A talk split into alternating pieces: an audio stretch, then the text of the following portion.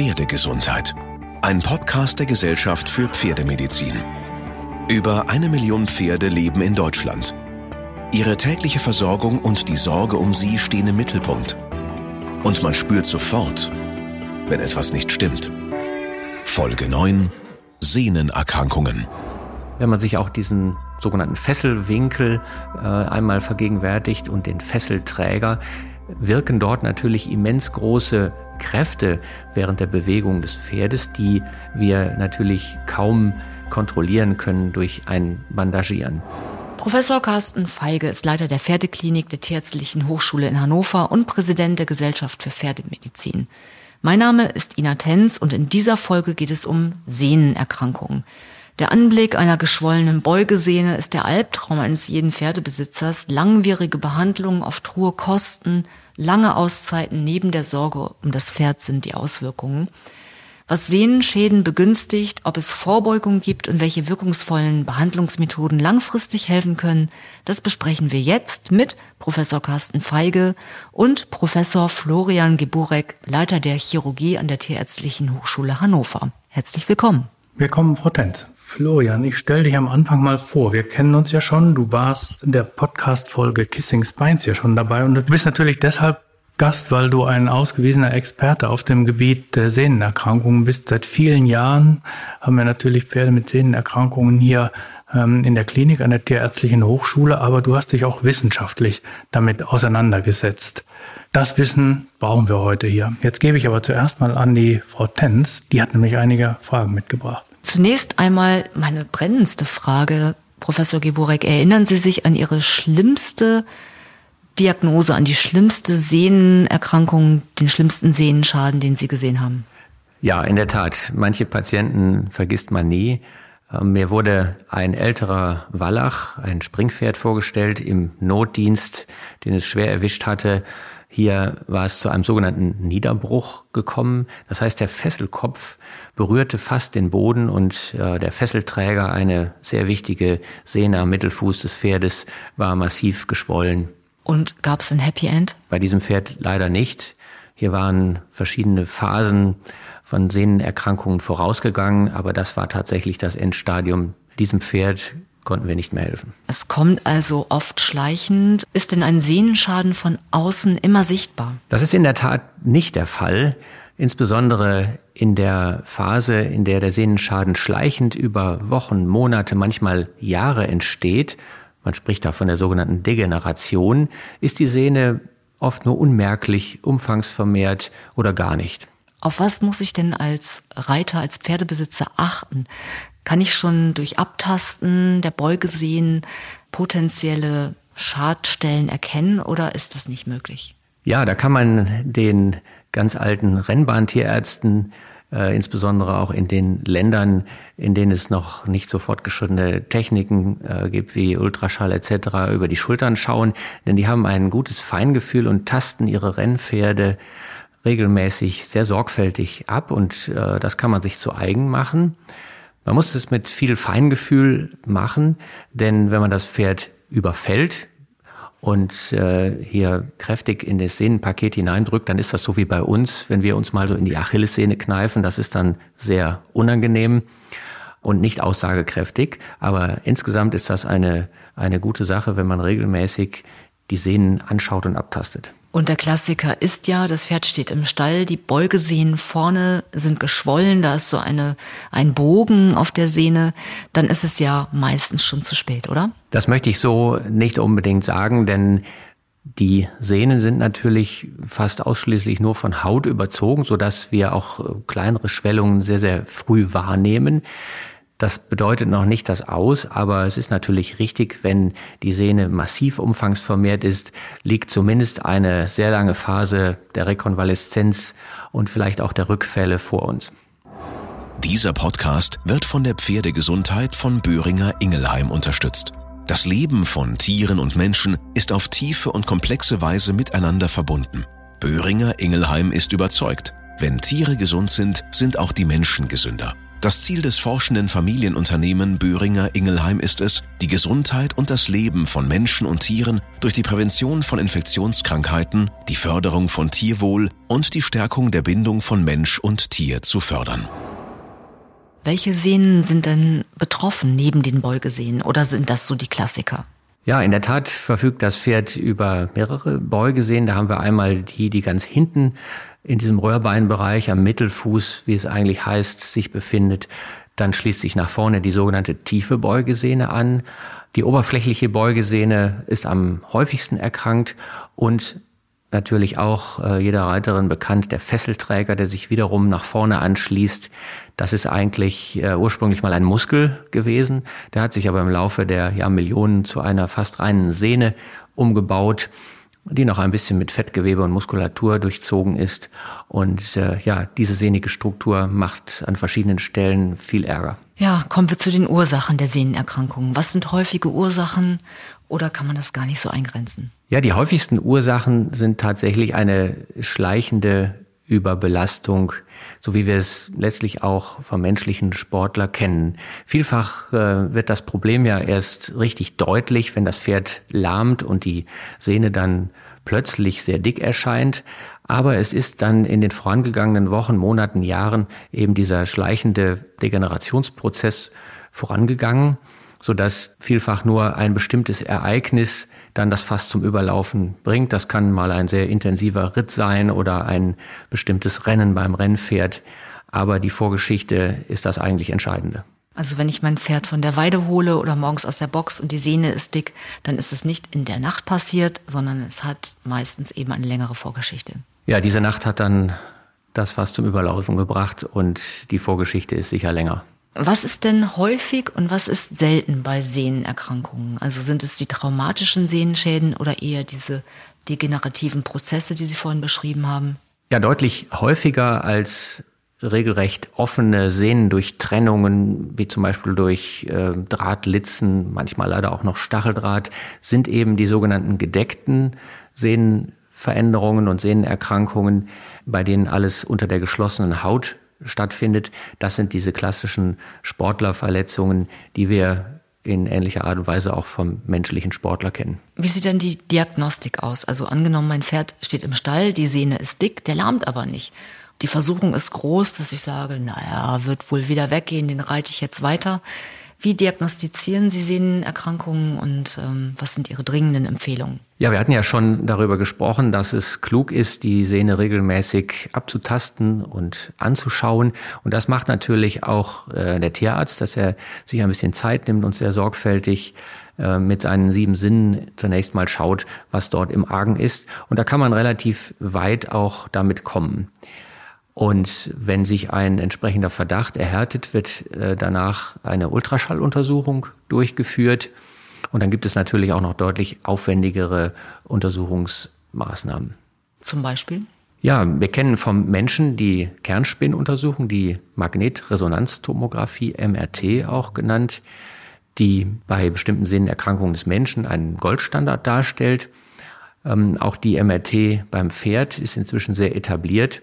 Dadurch, dass man allerdings die Pferde für hochauflösende Bilder in Narkose verbringen muss, wird sie eben nicht in allen Fällen durchgeführt. Und dann gibt es auch noch Verfahren, die eher ja, im wissenschaftlichen Bereich verwendet werden, weil sie ein bisschen aufwendiger sind. Das sind Verfahren, die auch auf Ultraschall basieren und eine sogenannte Gewebecharakterisierung ermöglichen. Die Panik bei Tierbesitzern an der Stelle ist groß. Oh Gott, was bedeutet das? Sehnenerkrankungen können ja zur Unreitbarkeit führen. Wie ist eigentlich der normale Weg einer Sehnenerkrankung? Woher kommen die Überbelastungen und wie vor allen Dingen kann ich dem vorbeugen? Ja, es gelten nach wie vor im Prinzip die alten Faustregeln, die auch beim menschlichen Sportler eine Bedeutung haben, dass wir uns eben äh, unserem Leistungsniveau entsprechend verhalten sollten. Äh, das heißt, wir sollten auch das Pferd nicht überfordern und das Pferd auch langsam in die intensivere Belastung hineinbringen. Das bedeutet eben eine sorgfältige Aufwärmphase und da spielt natürlich auch der Untergrund eine Rolle. Wenn wir also einen sehr nassen, unwegsamen Untergrund haben, der sehr tief, sehr weich ist, ist das sicherlich gerade im Zusammenhang mit einem Kaltstart ungünstig. Hier zählt also zusammenfassend ein gutes ähm, Aufwärmen und eine sorgfältige, leistungsgerechte Abforderung der Leistung. Und jetzt auch mal naiv gefragt, wenn ich sehe, mein Pferd steht im Winter auf so einem tiefen, matschigen Paddock, kann das Sehnenerkrankung begünstigen oder passiert das nur unter Belastung? Das ist eher unwahrscheinlich. Das zieht vermutlich eher dann andere Probleme nach sich. Es geht dann eher darum, wenn ich jetzt einen im Winter den wilden Ritt über den gepflügten Acker unternehme, als Jagdreiter zum Beispiel, dass ich dann eben gut beraten bin, das Pferd vorher sorgfältig aufzuwärmen und auch äh, das Pferd altersgerecht einzusetzen. Und gibt es so etwas wie vorbeugende Physiotherapie, um Sehenschäden vorzubeugen oder ist das bei Pferden gar nicht machbar? Das ist ein relativ großes äh, Feld, das Feld der Physiotherapie, das äh, beim Pferd nicht so gut strukturiert ist, wie wir das vom Menschen kennen. Das heißt, es gibt keine zertifizierten Physiotherapeuten, allerdings auch ein Feld, in dem es noch großen Entwicklungsbedarf und Kontrollbedarf gibt, weil es wichtig ist. Dementsprechend wissen wir noch nicht genug darüber. Wir wissen also noch nicht, ob solche vorbeugenden Dehnungsmaßnahmen tatsächlich die Inzidenz, die Prävalenz von Sinnenerkrankungen erhöhen oder verringern. Weil im Humanbereich sagt man ja gerade im Läuferbereich, dass eben Dehnen das A und O ist, um Sehnen zu erhalten oder auch Sehnenverletzungen vorzubeugen.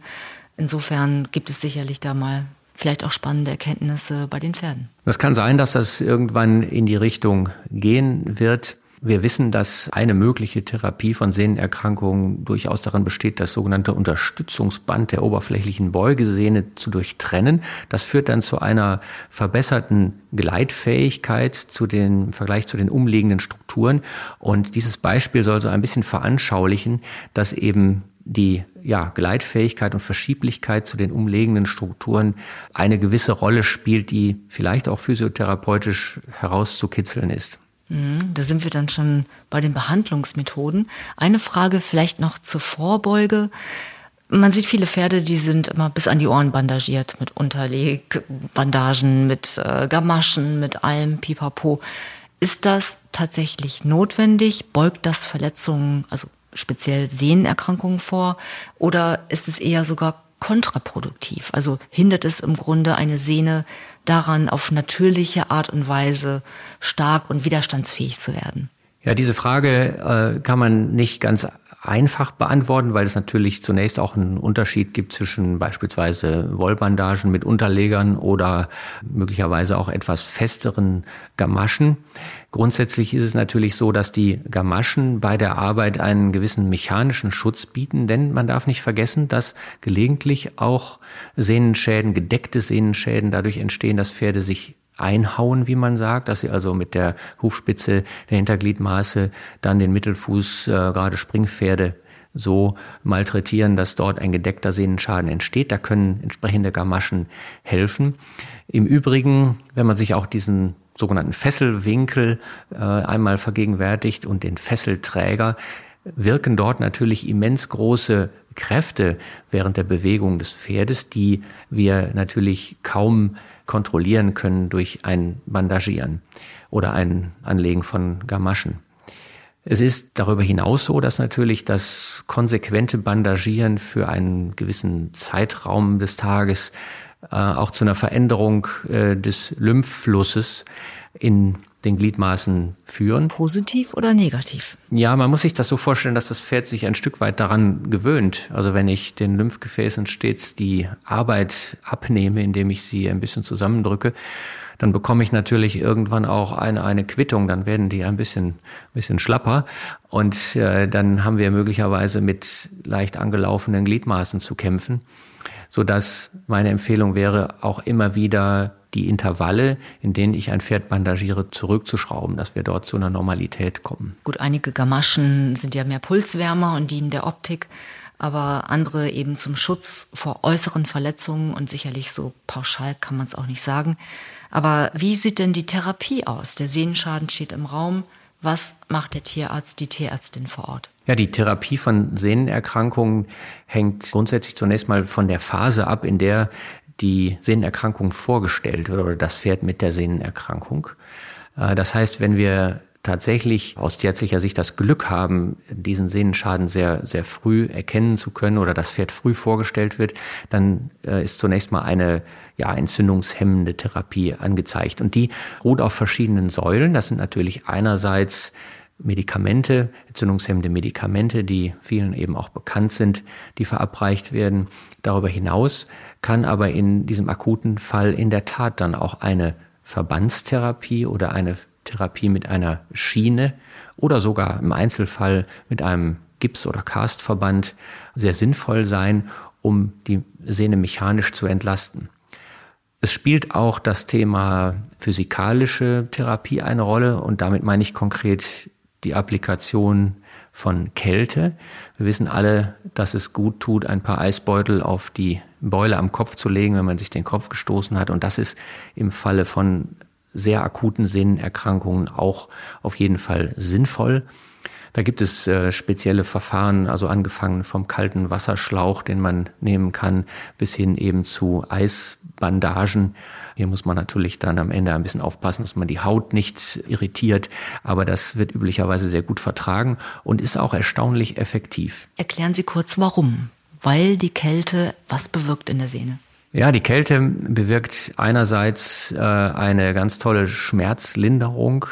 Das tut dem Pferd zunächst einmal gut, weil die Reizweiterleitung durch die Nervenbahnen etwas gebremst wird. Und dann verändert sich natürlich auch die Durchblutung, sodass die Schwellung relativ zügig abnimmt. Und das wollen wir gerne haben, denn je mehr frische Schwellung übrig bleibt, desto mehr ist diese Schwellung auch ein Platzhalter für späteres Narbengewebe so standardgemäß Allgemeinwissen in Stellen ist ja oft, dass man sagt, oh Gottes Willen, Sehnenverletzung, das dauert ein halbes Jahr mindestens. Ist das so? Ja, diese Faustregel ist nicht schlecht. Also wenn wir mal diese Beispielsehne nehmen, die sogenannte oberflächliche Beugesehne, dann sind wir schon gut aufgestellt, wenn es gelingt, dass durch konsequente Behandlung äh, das Pferd wieder nach einem halben Jahr, nach sechs Monaten angearbeitet werden kann. Viele äh, Erkrankungen dieser Sehnenstruktur dauern länger an. Das heißt eher bis zu zwölf Monaten und im Einzelfall auch 15 Monate. Es bleibt also immer eine Sollbruchstelle. Man muss ehrlich sagen, dass eine einmal manifest erkrankte Sehne ein gewisser Schwachpunkt bleibt. Man spricht von sogenannten Rezidiven, also Rückfällen. Und zwar ist vielfach nach der ganz akuten Entzündung die Lahmheit gar nicht so im Mittelpunkt. Die Lahmheit verschwindet relativ zügig und das führt einen auch in, in Versuchung, das Pferd früh anzuarbeiten. Aber dann bekommen wir eben gerade diese Rückfälle. Aber auch nach erfolgreicher Ausheilung nach 6, 12, 15 Monaten kann es zu solchen Rückfällen kommen, denn die Sehne wird letztlich nur repariert mit Ersatzgewebe. Körper entscheidet sich dazu, eher festes Bindegewebe dort einzubauen, was nicht mehr so elastisch ist wie das ursprüngliche Sehnengewebe.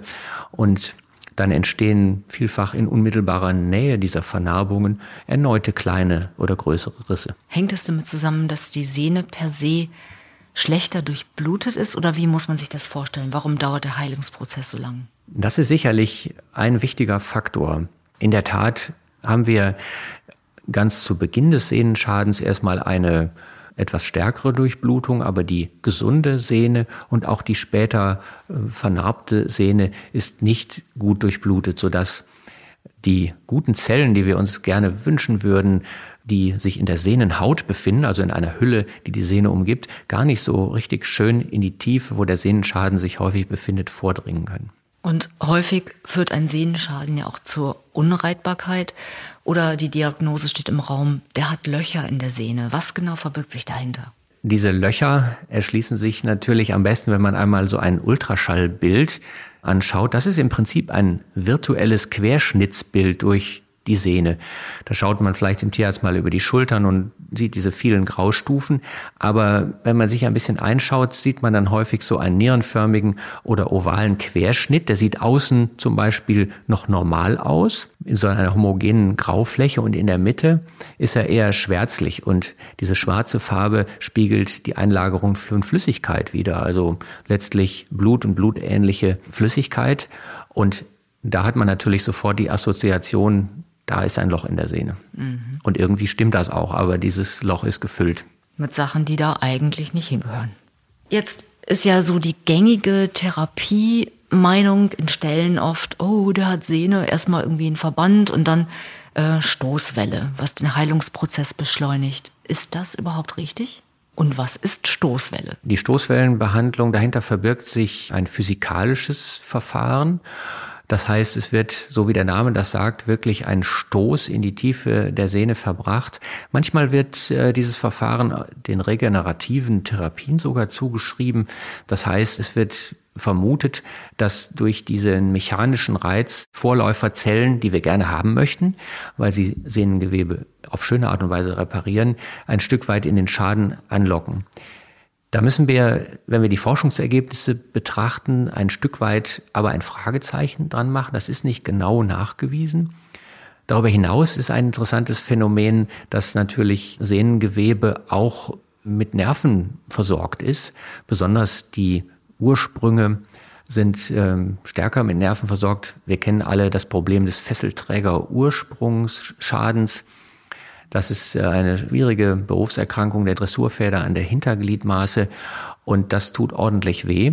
Und diese Erkrankungen werden ganz typischerweise äh, häufig mit der Stoßwelle behandelt. Und äh, man geht davon aus, dass diese ganz feinen Nervenendigungen dadurch auch ein Stück weit desensibilisiert werden, dass das Pferd also nicht mehr alles so merkt. Das heißt, der Leidensdruck geht dann etwas zurück. Das hat aber nur indirekte positive Auswirkungen auf die tatsächliche Ausheilung. Gerade im Sportbereich spielen ja oft sehr kostbare Tiere eine Rolle und bei den hohen Belastungen sind dort Sehnenschäden wahrscheinlich auch häufiger. Welche Fortschritte gibt es beim Thema Sehnenschaden und welche Therapieansätze werden aktuell verfolgt, die vielleicht auch noch gar nicht so spruchreif sind, aber wo, in welche Richtung wird geforscht? Ja, wir haben letztlich eine Fülle verschiedener Therapieansätze. Grundsätzlich kann man einmal unterscheiden die drei Säulen der kontrollierten Bewegung, eine altmoderne, aber wichtige Maßnahme dass äh, an einer Stelle dann darüber hinaus natürlich auch die lokalen Behandlungen, das heißt die örtlichen Einspritzungen bestimmter Substanzen. Und äh, dieses Thema hat uns in den letzten 15 Jahren sehr, sehr umgetrieben. Sicherlich ist der Begriff regenerative Medizin vielen bekannt. Man äh, versteht darunter Therapieverfahren, bei denen letztlich die körpereigenen Mechanismen zunutze gemacht werden und zwar ein Zusammenspiel aus körpereigenen oder von anderen Tieren stammenden Zellen, Vorläuferzellen, darüber hinaus bestimmten Wachstumsfaktoren und anderen Botenstoffen und auch Gerüstsubstanzen. Und wenn man diese drei Komponenten zusammenpackt, dann spricht man von regenerativer Medizin. Und in diesem Formenkreis haben wir selbst auch verschiedene Untersuchungen in den letzten ja, zehn Jahren durchgeführt Einmal mit sogenannten äh, Signalzellen oder früher auch Stammzellen genannt aus dem körpereigenen Fett, aus dem Knochenmark, ähm, aber eben auch mit körpereigenen Blutprodukten. Das heißt, äh, dieser wundersame Saft Blut enthält natürlich vieles, äh, was der Heilung förderlich ist. Und da liegt es natürlich nahe, äh, wenn die Sehne nicht so gut durchblutet ist, auf anderem Wege diese Botenstoffe, zum Beispiel aus sogenannten Blutplättchen, in den Sehnenschaden hineinzubringen. Es gibt in dem Kontext auch objektive Behandlungserfolge, sprich eine Verbesserung der Sehnenheilung es ist allerdings bislang noch nicht gelungen, einen regelrechten Durchbruch zu erzielen. Was sind die Don'ts einer Sehnenbehandlung? Was darf auf gar keinen Fall gemacht werden? Ja, auch wenn es jetzt zunächst mal ganz, ganz simpel klingt, was sicherlich äh, nicht gut ist, aus der reinen Verzweiflung dann die Pferde doch verfrüht in den Freilauf zu entlassen auf die Koppel, auf das tiefe Paddock. Das heißt, diese für die Tierbesitzer vielfach so mühsame, manchmal auch sogar gefährliche Arbeit der kontrollierten Bewegung ist und bleibt nach wie vor das, das A und O. Also Schritt führen auf dem Asphalt, oder? Ja, das ist zunächst mal leider das etwas langweilige Schrittführen auf dem zumindest festen Untergrund. Das muss nicht zwingend immer Asphalt sein. Das kann auch ein, ein gut befestigter Feldweg sein etc. Allerdings äh, schließt sich natürlich später die fast noch herausforderndere Phase an, wenn man dann eben mal ein paar Minuten traben darf. Und das ist zum Teil natürlich auch gefährlich. Es gibt immer wieder natürlich Möglichkeiten, äh, das Pferd dort auch ein bisschen ruhig zu stellen. Aber es sind herausfordernde Phasen. Es ist aber klug, in diese Zeit äh, zu investieren. Und ein weiteres Don't stelle ich mal in den Raum mittlerweile ist Cortison mhm. oder ist es eine gern genommene Behandlung? Ja, die Cortison-ähnlichen Präparate, also Glukokortikoide, Steroide, ähm, wurden früher zum Teil in den Sehnenschaden hinein verbracht. Das hat dann durch diese ja, fast ausstrahlende Wirkung auch zu einer ganz guten Abschwellung geführt. Allerdings ähm, haben wir dann im Laufe der Jahre festgestellt, und zwar insbesondere dann, wenn das wiederholt wird und insbesondere bei bestimmten Cortison-ähnlichen Präparaten, dass es zu Verkalkungen in der Sehne kommt. Und zwar deutlich stärker, als das der Fall gewesen wäre, wenn wir das nicht getan hätten. Deshalb ist das etwas, was wir nicht mehr tun sollten. Und die Folge ist dann wahrscheinlich ein schnellerer Sehnenriss oder weshalb ist das so gefährlich? Die Reaktion, dass die Sehne verkalkt, ist eine durchaus eigentlich typische Reaktion, wenn ein Sehnenschaden sich immer wieder auffrischt. Das kann durch diese Cortison-ähnlichen Präparate äh, angetriggert werden. Und dann haben wir keine Chance mehr. Das Problem ist, dass wir diese Kalkeinlagerungen nicht entfernen können und auch wenn das manchmal so vermutet wird, auch durch die Stoßwelle können wir die nicht wieder aufweichen. Wenn man das genau betrachtet, befindet sich dann um diese Verkalkung herum auch vielfach eine Zone mit ja, stark vermehrter Durchblutung der Sehne.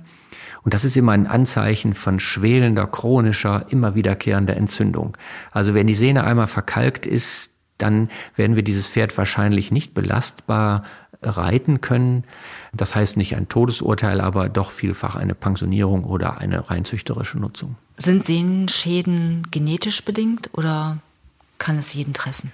Auch dazu wissen wir leider noch nicht genug. Wir haben natürlich unterschiedliche Pferdetypen die sich letztlich auch an die Rasse äh, knüpfen und die dann entsprechend auch unterschiedlich genutzt werden. Das heißt, Nutzung und Typus des Pferdes korrelieren natürlich miteinander. Nehmen wir mal das Beispiel des äh, Vollblutrennpferdes.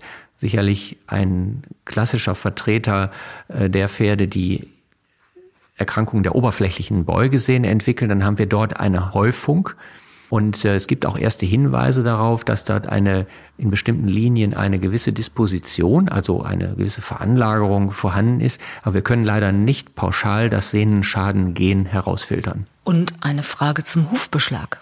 Spielt der eine Rolle? Kann man durch Hufbeschlag Sehnenschäden heilen oder wird durch einen falschen Hufbeschlag werden dadurch Sehnenschäden begünstigt? Der Hufbeschlag bildet eine weitere wichtige Säule in der Sehnenbehandlung. Wenn man das so zusammenfasst, haben wir ja schon verschiedene Säulen angesprochen. Die antientzündliche Behandlung, äh, wir haben die Verbandstherapie, die physikalische Therapie, die kontrollierte Bewegung und da muss natürlich auch der Hufbeschlag äh, genannt werden. Also er ist wichtig in der Behandlung und er kann auf jeden Fall einen wertvollen Beitrag leisten zur Ausheilung von Sehnen. Es gibt verschiedene typische Beschläge, die angewendet werden bei bestimmten Sehnenerkrankungen.